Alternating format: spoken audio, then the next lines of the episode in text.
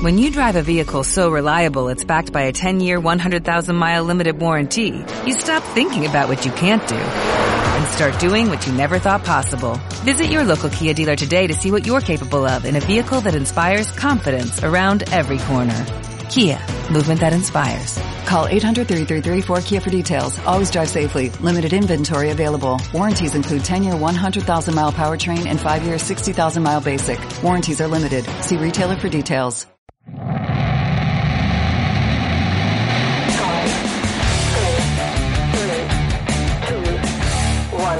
¿Quieres saber más sobre SEO y marketing digital? Estás en el lugar correcto. Bienvenido al espacio donde compartir es crecer. Esto es Top SEO.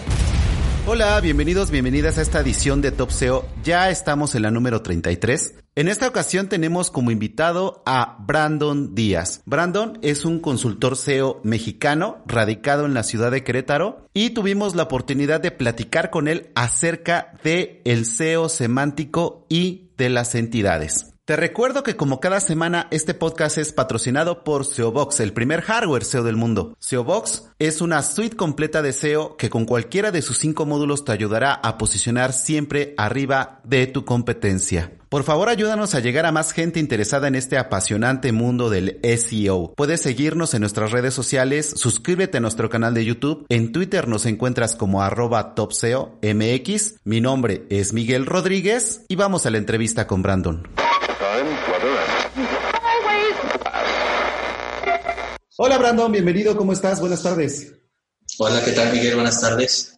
Pues yo aquí muy contento de que hayas aceptado la invitación al podcast.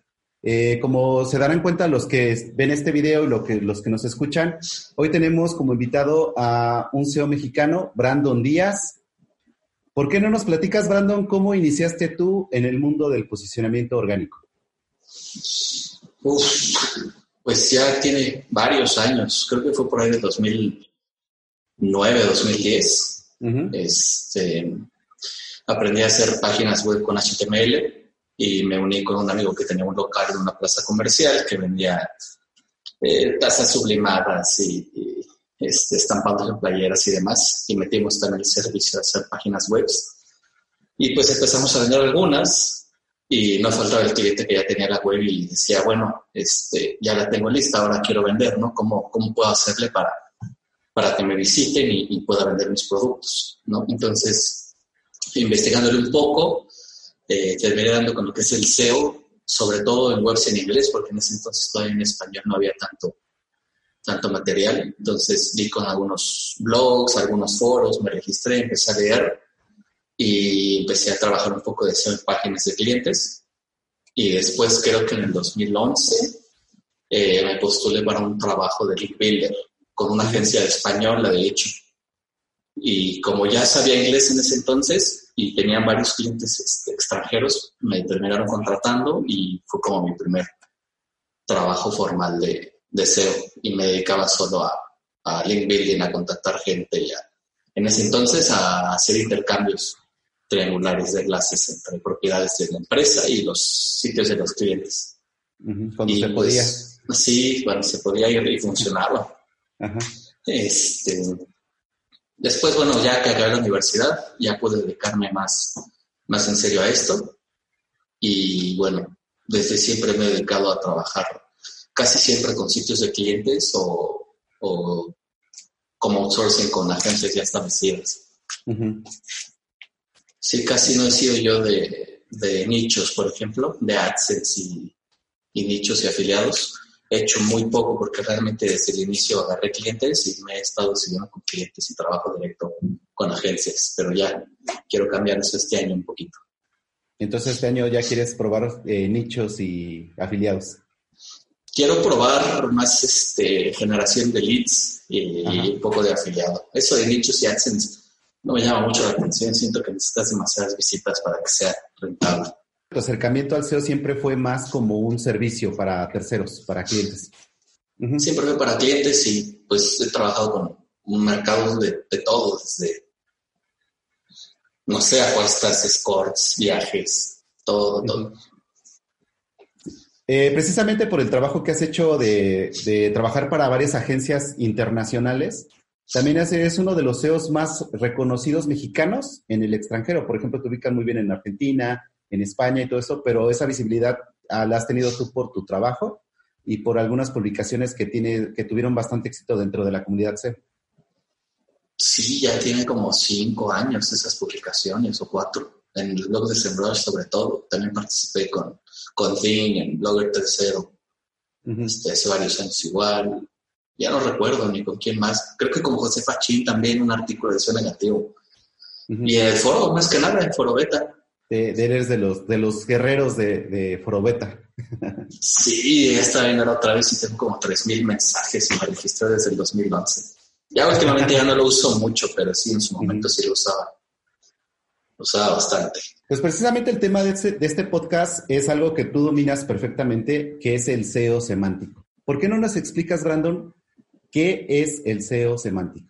Pues mira, el SEO semántico, para empezar, ya es algo que ya tiene varios años, ¿no? Porque todavía veo que salen este, artículos de que el nuevo SEO semántico o un nuevo youtuber que hace un video y no, esto ya tiene muchos años. Yo escribí algo de eso como en el 2015, 2014, y no era el primero, ¿no? Ya había gente como Natsir Turrado, este, muy buen CEO de España, que ya tenía artículos todavía más viejos hablando de eso, ¿no? Entonces, el SEO semántico es prácticamente dejar de pensar en, palabras clave como si fueran, pues, solo un poco de texto ahí que el, algoritmo lee y dice, ah, es una palabra, y pasar a pensar en lo que son entidades y cómo se relacionan con otras entidades, porque finalmente el buscador ya no solo ve el texto plano como tal, sino que ya lo entiende, ya lo procesa, ya sabe que estás hablando de, de una entidad en concreto, ya sabe que esa entidad tiene ciertas características, ciertas propiedades,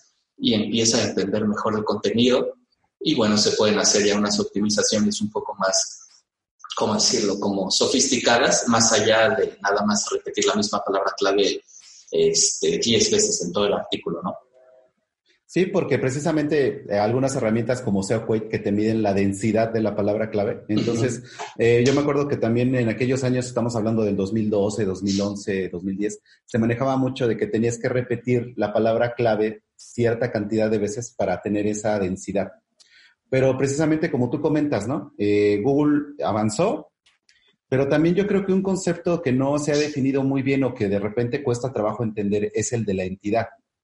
Eh, ¿Qué nos puedes platicar sobre esto? ¿Qué es, es una entidad? Pues creo que genera cierta confusión porque es algo muy, muy general. Son entidades, es cualquier cosa. O sea, una cosa es una entidad, puede ser una persona, puede ser un objeto, puede ser una planta, puede ser un evento, una película, este, un restaurante, o sea, cualquier cosa, digamos, que pueda tener su propia página en Wikipedia, ¿no? Este, puede ser una entidad, puede ser un casino, una maceta, una bocina, o sea, cualquier cosa es una entidad.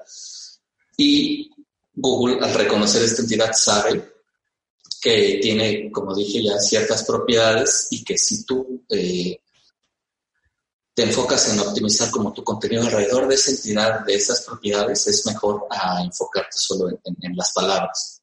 Pero es, eso, o sea, básicamente una entidad es, una cosa y puede ser cualquier, cualquier cosa.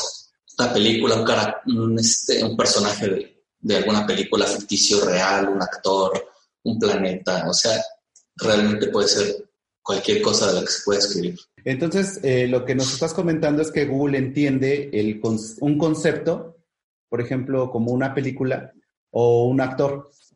Eh, yo el otro día estaba leyendo precisamente, por ejemplo, Michael Jackson sería una entidad. Sí, claro.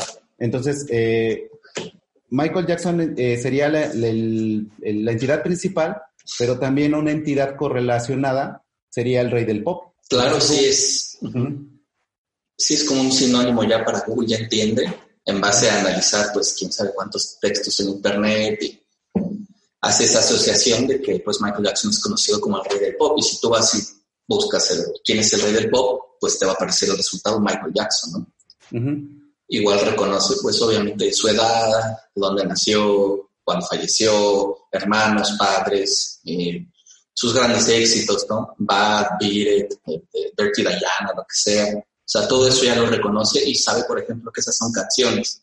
Esa canción es una entidad. Y esa canción pertenece a cierto disco, ¿no? Y ese disco es otra entidad. Y ese disco salió en cierto año, es de cierto género, lo produjo tal persona, en tal estudio. O sea, toda esa relación puede partir de, de Michael Jackson. Y así se puede ir este, como categorizando y relacionando toda la web en base a estas entidades y cómo interactúan entre ellas.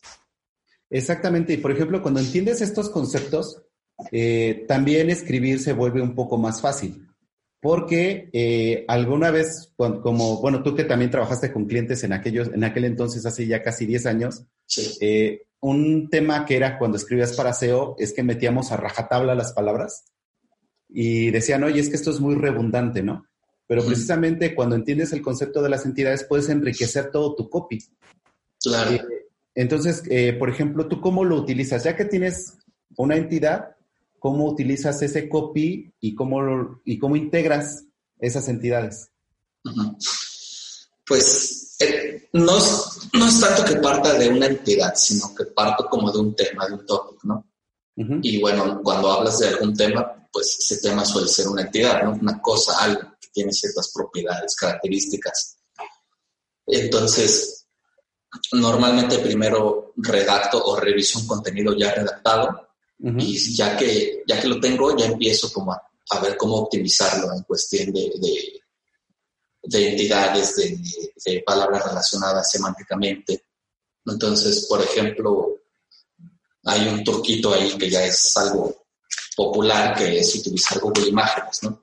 Entonces, por ejemplo, si tú te vas a Google Imágenes y buscas Michael Jackson, que es lo que estábamos hablando, y te vas a las imágenes, en la parte de abajo del, buscador salen unos, mm, unos como recuadros con palabras relacionadas, ¿no?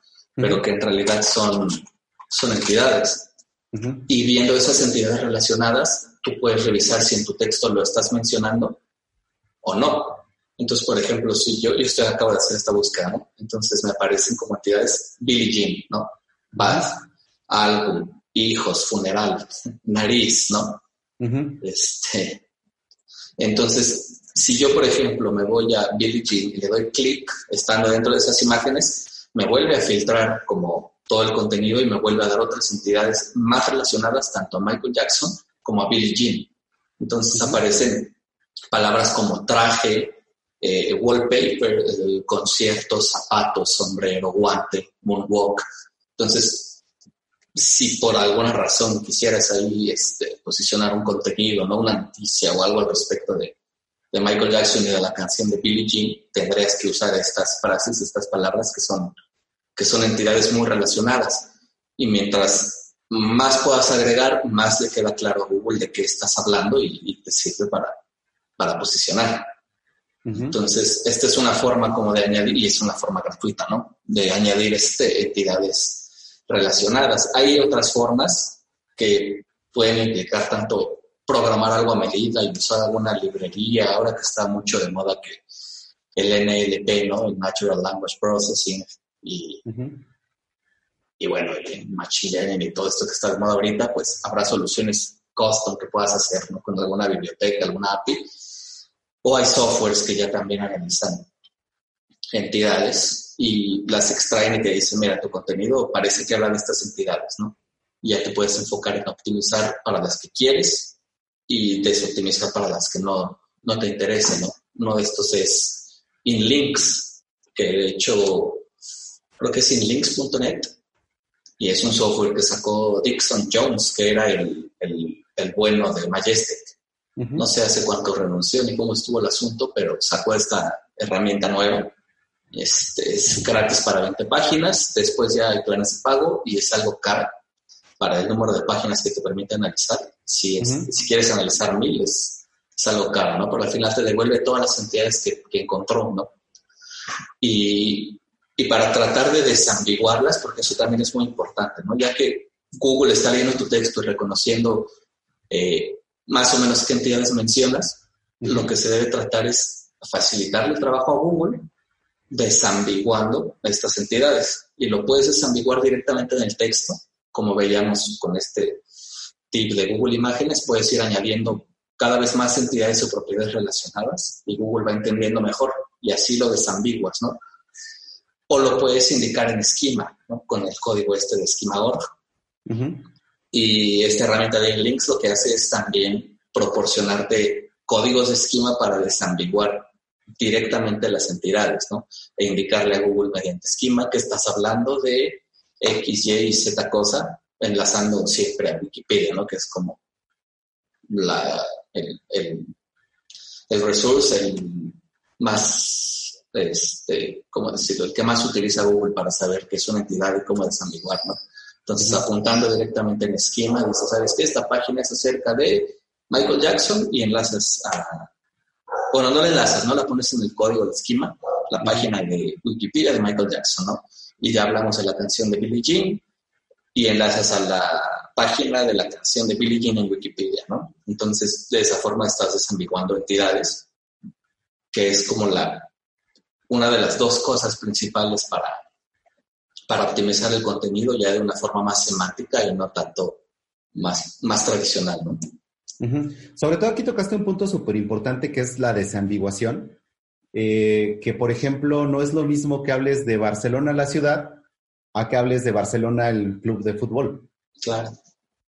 Entonces, con estos tips que tú nos acabas de decir, puedes hacer esa desambiguación, decir, mira, aquí estoy hablando de la ciudad de Barcelona y no estoy hablando de, por ejemplo, eh, haciendo un ejercicio así rapidísimo, ¿no? Si voy a hablar del Club de Fútbol Barcelona, entonces pongo Barcelona, pero también pongo el estadio, el nombre del estadio, también pongo balón, también pongo jugadores, los nombres de los jugadores más famosos. Claro. Entonces Google ya va a decir, ya va a saber exactamente que estamos hablando de, del equipo de fútbol y no de la ciudad. Si hablara de la ciudad, entonces hablo de, eh, no sé, de la, de la lugares famosos. De lugares famosos, de la Sagrada Familia, etcétera, etcétera. Exactamente. Sí, ya desde el texto Google ya empieza a reconocer de qué hablas, pero para que le quede lo más claro posible y lo entienda bien, viene la parte de la desambiguación. Y la otra parte, pues, es todos estos términos semánticamente relacionados con, con un con una entidad que no necesariamente son solo sinónimos, porque muchas veces lo reducen a, sinónimos, ¿no? Pero a ver, un sinónimo de la ciudad de Barcelona. O sea, no todo tiene sinónimos, ¿no? Pero le puedes añadir términos relacionados que puedes extraer también. Incluso este ejercicio de Google Imágenes también da estos términos, porque finalmente son, o sea, son entidades que te ayudan a desambiguar, pero pues finalmente son palabras que agregas en el texto y que si están en el mismo párrafo donde hablas de, Barcelona y hablas de algún lugar turístico famoso, bueno, pues Google va a entender que hay una relación ahí, ¿no? igual para sacar ese tipo de palabras hay muchas herramientas ya, este, Cora, Pop, um, Cora es muy caro, bueno, si no lo usas bastante no te conviene, pero Pop, Page Optimizer Pro, este, es otra opción que ya no es tan cara y puedes añadir ahí textos y, analiza como los resultados que están rankeando en Google, ¿no? Y te dice, ¿sabes qué? Ellos están usando estos términos, tienen estas entidades y tu contenido no tiene esto, ni esto, ni esto, ¿no? Entonces, pues añádelo. Y ya empiezas a hacer una optimización como más, más relacionada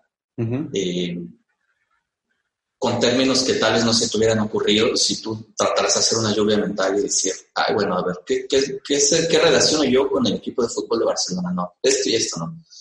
Pero en base al análisis de lo que ya está posicionado, te surgen otras ideas para complementar el artículo y pues desambiguarlo. Bueno, no solo desambiguarlo, también optimizarlo más, ¿no? Y da muy buenos resultados. O sea, puedes, puedes rankear por encima de, de contenidos que tienen mucho más enlaces, este, optimizando bien, bien tu, propio contenido, ya de una forma más semántica con estas herramientas. Obviamente necesitas enlaces también, ¿no? Nunca vas a posicionar en un término competido sin enlaces, pero puedes necesitar menos si haces bien las cosas. Entonces, pues he hecho varias optimizaciones de esas últimamente y hay casos que estás en no sé, la posición 8, 9, ¿no? Y haces una buena optimización, obviamente reindexas y subes a la posición 4, ¿no? A la posición 4, 5, hasta la 3. Y sin agregar un solo enlace, no simplemente optimizando bien el contenido. Porque como ya, o sea, sí es muy importante conseguir enlaces y hay que seguir haciéndolo, pero como que ya se, se centran tanto en eso que con el contenido hacen lo que sea y, y listo, ¿no? Este, o muchas veces hacen los contenidos más largos posibles, ¿no? 2.000, 4.000, 8.000 palabras he visto contenidos. Y, y este es otro beneficio de este tipo de herramientas como Pop, que también analizan un poco la longitud de los contenidos y te dicen, ¿sabes qué? Te falta tanto, o ¿sabes qué? Le estás exagerando, ¿no? Córtale tantito. Hay un caso este, famoso, creo que fue con Matthew Woodward, este blogger famoso, este, o fue con alguien más, no me acuerdo bien, pero el chiste es que tenía una guía para algo de SEO enorme, así como de 20 mil palabras, que se tardaron no sé cuántos días, meses haciéndola, y no podía rankear. No rankeaba y le metían enlaces y no rankeaba. Y la analizaron y resultó que tenían demasiado contenido. Entonces, una de estas herramientas le mandó a, a quitar, creo que el 80 o 90% de su contenido. Dijo, bueno, pues vamos a hacer la prueba y lo redujo así a 2.000, 3.000 palabras y así casi inmediatamente empezó a rankear, ¿no? Sí, porque fíjate que también es otro tema, ¿no? Que muchas veces eh, la extensión del contenido pensábamos, o en algún momento se llegó a pensar, inclusive algunas personas lo dijeron, que el contenido era el rey y que tenía que ser más extenso. Pero yo también he, he visto en algunas SERPs en donde hay contenidos que realmente tienen a lo mejor 800 o 600 palabras que ranquean más arriba de un contenido que tiene 1500 o hasta 3000 palabras. Claro, igual porque si pones un montón de contenido nada más porque sí, como que diluyes. Este, O sea, mencionas tantas entidades, tantas palabras, tantas cosas que diluyes el enfoque de lo que es lo principal. Y un contenido más pequeño pero más enfocado, pues está más optimizado y te puede superar, aunque tú tengas más palabras. Exactamente. Pero eso es precisamente que entendamos bien los conceptos de la semántica dentro de los buscadores y el, concepto también de las entidades. Porque ya entendiendo ese concepto, ya tú lo puedes aplicar y puedes jugar con él, con estas herramientas que nos mencionabas. Y también, eh, yo ahorita que estabas platicando sobre esas herramientas, me vino a la cabeza una extensión que hizo Fede Gómez, que la tiene en su blog, que te extrae las entidades precisamente. Eh, es una extensión de Chrome sí, sí, de la ¿no? De los primeros 10 de estas sí, sí, sí, sí, ubico bien a Fede Gómez, sí tengo esa extensión instalada. Sí. Sí, también te da una idea rápida de qué, qué temas están tratando los tops resultados y en base a eso ya tienes este, algo para empezar más concreto que al que se te ocurre. Pues eh, fíjate que esto es bastante interesante porque creo que, eh, por lo menos en español, no hay tanto contenido de esto que estamos hablando actualmente. No. Bueno, en España un poco más, ¿no?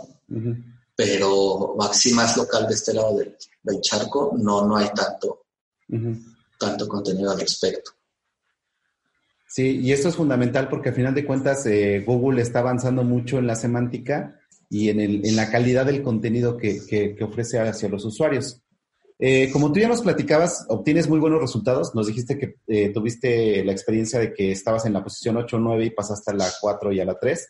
Haciendo esto, entonces yo creo que sí es un, una buena práctica que deberíamos empezar a implementar todos, ¿no? ¿Qué, ¿Qué, otro tip nos puedes compartir?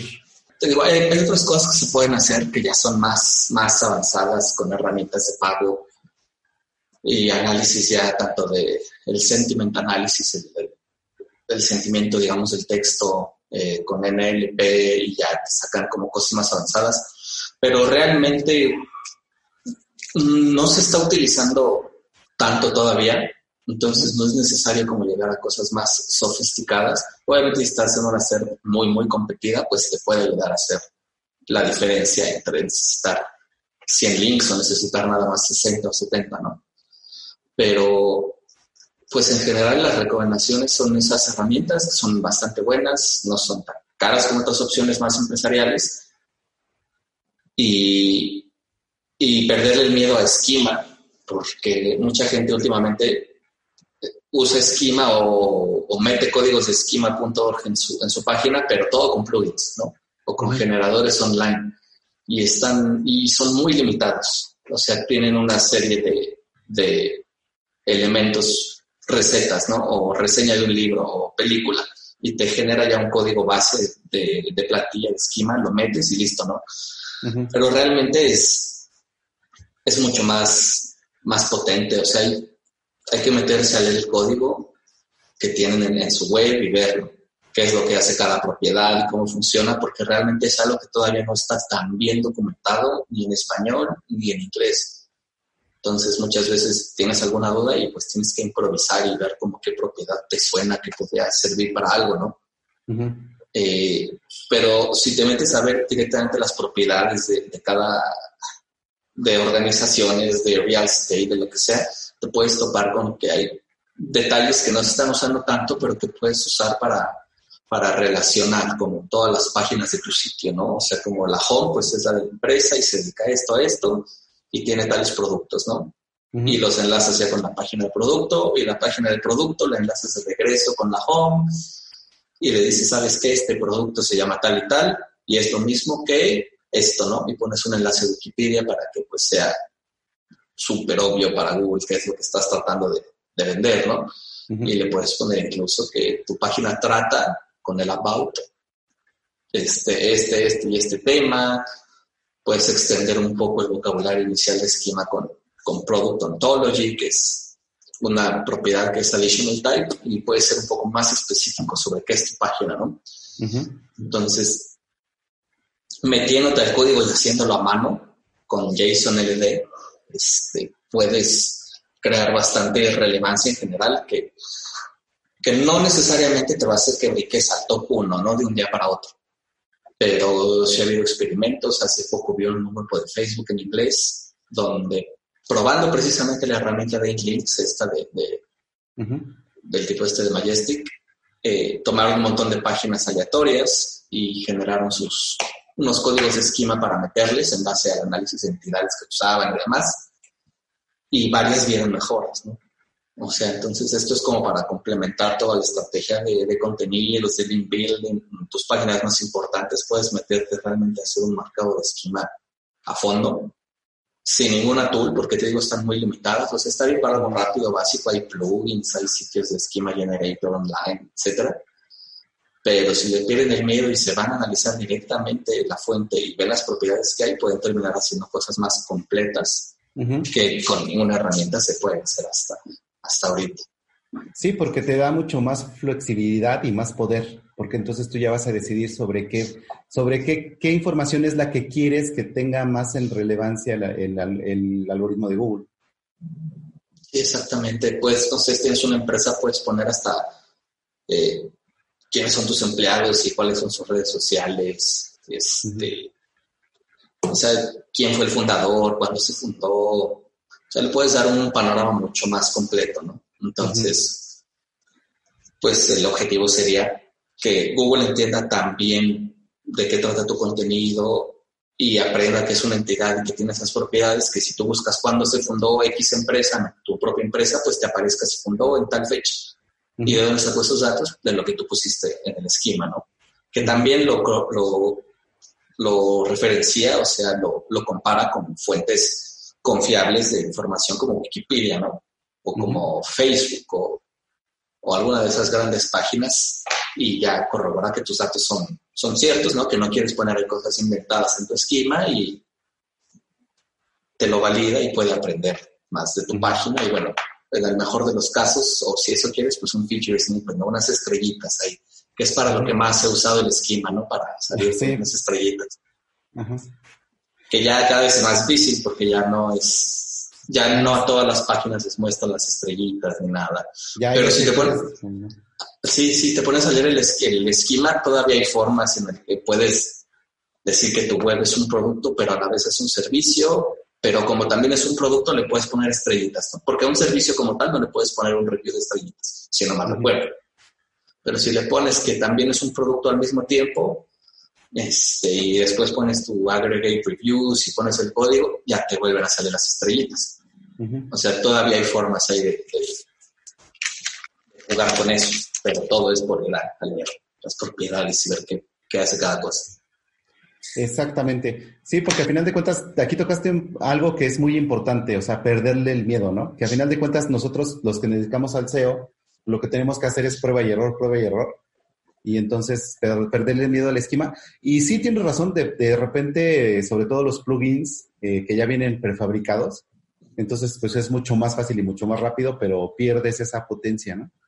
Sí, es, pierdes esa flexibilidad a cambio de, que sea mucho más sencillo. Pero sí es perderle el miedo a eso y ya todo lo técnico que parezca que tiene código hay que, hay que meterse un poquito, aunque sea para entenderlo. También otro tema que, queríamos tocar, que vamos a tocar ahorita aquí en el podcast, es el panorama del eh, posicionamiento orgánico en México. ¿Tú cómo lo ves, Brandon? ¿Hacia dónde va? ¿Qué nos falta? Pues es en parte hacia dónde va y en parte hacia dónde quisiera que, que fuera, es un poco de las dos. Eh, creo que falta um, que las agencias más generalistas, ¿no? Más de marketing digital en general, eh, se lo tomen más en serio. Porque, o sea, hay agencias especializadas, ¿no? De SEO que hacen su trabajo y lo hacen bien. Pero hay otras, muchas más agencias de marketing digital en general, ¿no? Que también eh, van y te hacen fotos de productos, que te graban un videito con un dron, que te meten un community manager en tu, en tu Facebook, este, que hasta te mandan edecanes a tu local, ¿no? O sea, hay agencias así muy, muy generalistas que también venden SEO y no tienen así de la más somera idea de, cómo hacer SEO, ¿no? Ponen unos titles, mandan el mapa de sitio XML y dicen, bueno, ya está, la parte de SEO de la campaña y ahora sí vamos a hacer todo el resto que es lo que sabemos hacer, ¿no? Entonces, he visto muchos casos de agencias de ese estilo, de todos los tamaños y de todas las popularidades, desde la agencia local que nada más conocen en su colonia hasta agencias nacionales, posicionadas, todo, y realmente no, no están entregando bien el SEO, no se lo toman en serio, como que no tienen un departamento de SEO, ¿no? Con el SEO manager aquí, los especialistas acá, y redactores, o lo que sea. Como que tienen a su gente de diseño, su gente de marketing en general, y ahí, bueno, pues también hacemos SEO, ¿no? Porque, pues, ¿por qué no? Pero así he visto varios casos y, y bueno, obviamente lo, lo, curioso es que en algunos nichos, en algunos mercados, sobre todo a nivel local, todavía hay muy baja competencia. Entonces, hasta haciéndolo mal, termina posicionándose, ¿no? Porque realmente son los únicos así que están haciendo lo mínimo y posicionan. Entonces se hace un ciclo porque dicen, ah, viste, sí sabemos SEO, ¿no? Y siguen vendiéndolo y todo, pero pues después llega un competidor que sí sepa y tira fácilmente el trabajo que hizo la agencia anterior, ¿no? Entonces, yo creo y también quiero, espero, que se empiece a tomar más en serio esta parte del SEO, porque finalmente es el canal en línea o de los canales en línea que mejores, que más convierten, ¿no? Que mejor convierten. De captación de tráfico, ¿no? Porque email marketing, bueno, convierte más, pero ese es más para un tráfico que ya, que ya tienes activo, digamos, ¿no? Pero para captar más tráfico que redes sociales, que tráfico de pago, el SEO lo he visto muchas veces y seguramente tú también lo has visto con montones de clientes y sitios, siempre convierte mejor al final. Entonces, es algo que hay que tomarse más en serio y dedicarle más tiempo y, y presupuesto, ¿no? Porque pues no falta este, la agencia, la empresa o el cliente que quiera hacer link building con 3 mil pesos al mes, ¿no? O que te llega el cliente y que te dice que tiene presupuesto de, de 2 mil pesos para hacer SEO, ¿no? Sí, piensan que es como instalar un plugin o meter tu web en, en, en GT Metrics, ¿no? Y que salga el, verde y ah, mira, ahí está el SEO, ¿no? Al 100%. Hay que salga en verde y entonces ya estoy bien. Eh, Sí, es, exactamente. Pero eso, eso es un tema bastante importante también el que tocas, porque eh, yo doy consultoría para una marca y entonces ellos eh, me dijeron, oye, ayúdanos a desarrollar el, el departamento de SEO in-house. De verdad hicimos muchísimas entrevistas y, ven, y llegaron personas que decían, ah, yo hago SEO. Y tú así de, bueno, entonces eh, explícame qué es una entidad, cómo haces una estrategia de link building, cómo tomarías un, un, proyecto desde cero. Y me decían, no, pues es que lo único que hago es que optimizo títulos y meto etiquetas. Eh, aquí yo creo que esto también es un tema que hemos platicado muchas veces en cuando nos hemos encontrado en los eventos que hemos ido. ¿Hasta dónde es responsabilidad también de nosotros, las personas que nos dedicamos profesionalmente, y hasta dónde también es responsabilidad de las agencias que según dicen que hacen SEO. Pues por el lado de las agencias se necesita un poquito más de ética profesional para no ofrecer cosas que no, no dominan, ¿no? Y te digo, pasa en agencias de todos los tamaños. Entonces, bueno, pero tampoco van a perder dinero, ¿no? O sea, ya que lo tienen ofreciendo, bueno, al menos que se capaciten un poco, que investiguen. Hay muchos libros, están los de Fernando Maciá, hay ya un montón de cursos, están estos cursos de introducción al SEO de, de Galanternick y de, si se pronuncia así, bueno. Sí. y el de, el de Nasir también tiene un, este, uno de SEO básico, porque de veras que hay muchas agencias que hasta uno de SEO básico así de dos horas les serviría bastante. Entonces, por un lado, o sea, si ya lo están vendiendo, ya la ética ya profesional ya para qué, ¿no? Pero que al menos se preparen para poder venderlo bien, porque pues también es algo que puede ser muy lucrativo, o sea, todo ese tráfico lo puedes apalancar bien y, hacer muy buen dinero.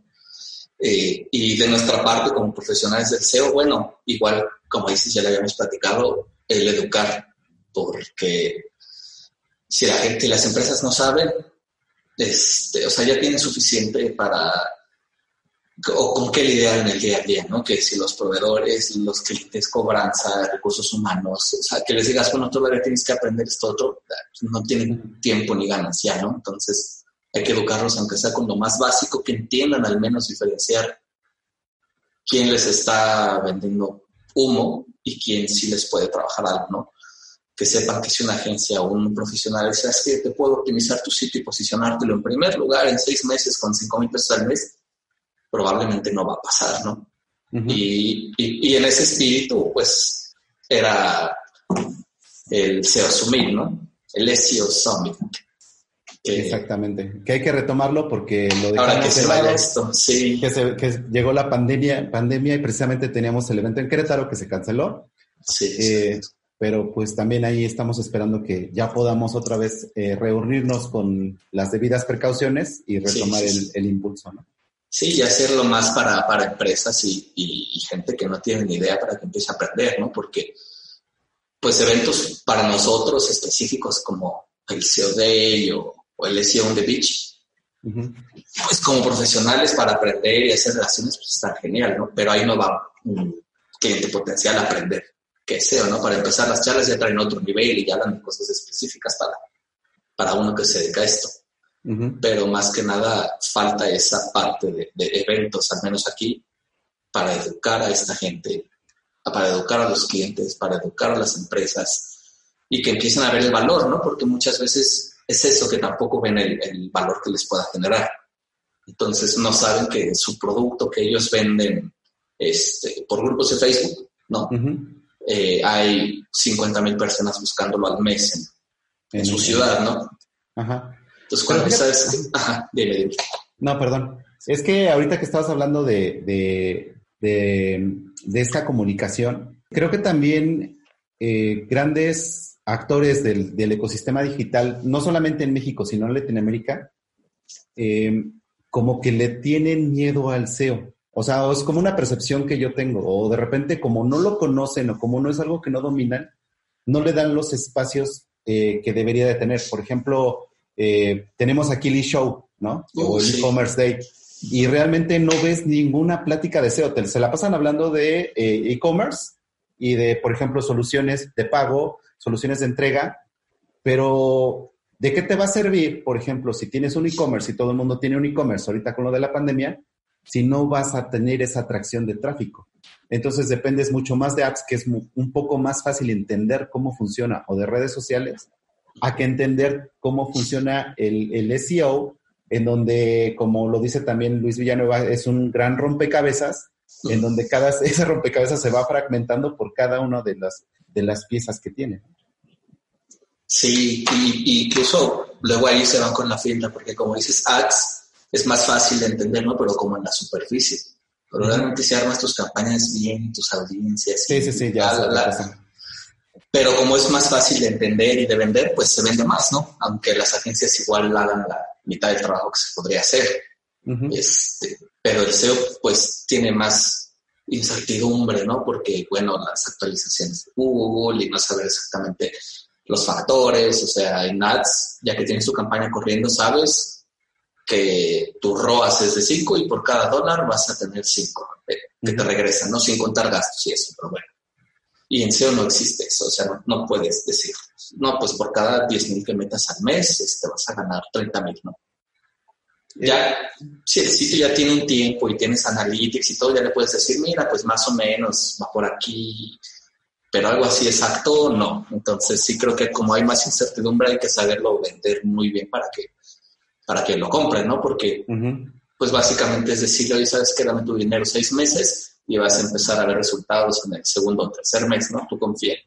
Que eso es uno de los grandes retos, ¿no? De la, la, comunicación eh, de, las, de los beneficios del, del SEO. Brandon, de verdad te agradezco muchísimo tu tiempo. Se nos se me fue volando, como siempre digo aquí en el podcast. Oh. Ya casi llevamos aquí un buen ratito platicando. Eh, te hago la invitación para otro podcast donde podemos hablar, por ejemplo, de tu, de tu etapa cuando empezaste como Lean Builder. Eh, para que nos platiques exactamente ahí un montón de estrategias que me consta que sabes. Eh, en dado caso que alguien de la audiencia se quiera contactar contigo, ¿por qué medios los puede hacer, Brandon? Pues mira, tengo mi abandonado blog, este, que es seo-díaz.com. Eh, creo que ni el certificado de seguridad está válido, no sé, lo tengo muy abandonado. Ya lo checaré cuando tenga tiempo. Pero puede ser por ahí, los formularios de contacto todavía me llegan y todavía me han llegado contactos en el último mes. Eh, sobre todo de gente que quiere comprarme un enlace. Pero bueno, si es para eso, no me contacten. no ven en mi blog. Pero si quieren link building, podemos hablarlo, ¿no? Eh, y el eh, Twitter también es Twitter barra Seodías igual. O sea, de hecho, buscando en Google Seodías, ahí aparece mi Twitter, mi LinkedIn, mi blog, etcétera, etcétera. Entonces esa sería la forma más, más rápida, ya por el medio que prefieran, hasta por Facebook, ahí tengo una fanpage todavía más abandonada que el blog, pero todavía me llegan los mensajes. Excelente, Brandon. Pues es un placer, como siempre, platicar contigo y espero que nos veamos pronto y que nos tomemos unas cervezas y que hagamos todos esos eventos que tenemos en el tintero. Sí, ya esperemos que esto pase, pase pronto para poder continuar con la programación. Muy bien, Brandon. Te mando un fuerte abrazo y cuídate mucho. Estamos en contacto. Claro que sí, Miguel. Igual, cuídate mucho.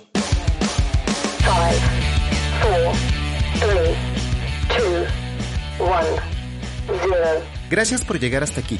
Esperamos seguir contando con tu presencia en nuestro siguiente episodio. Si te gustó este podcast, recomiéndanos, suscríbete y comparte. Esto fue Top SEO. Suspect is armed and dangerous. I repeat, the suspect is armed and dangerous.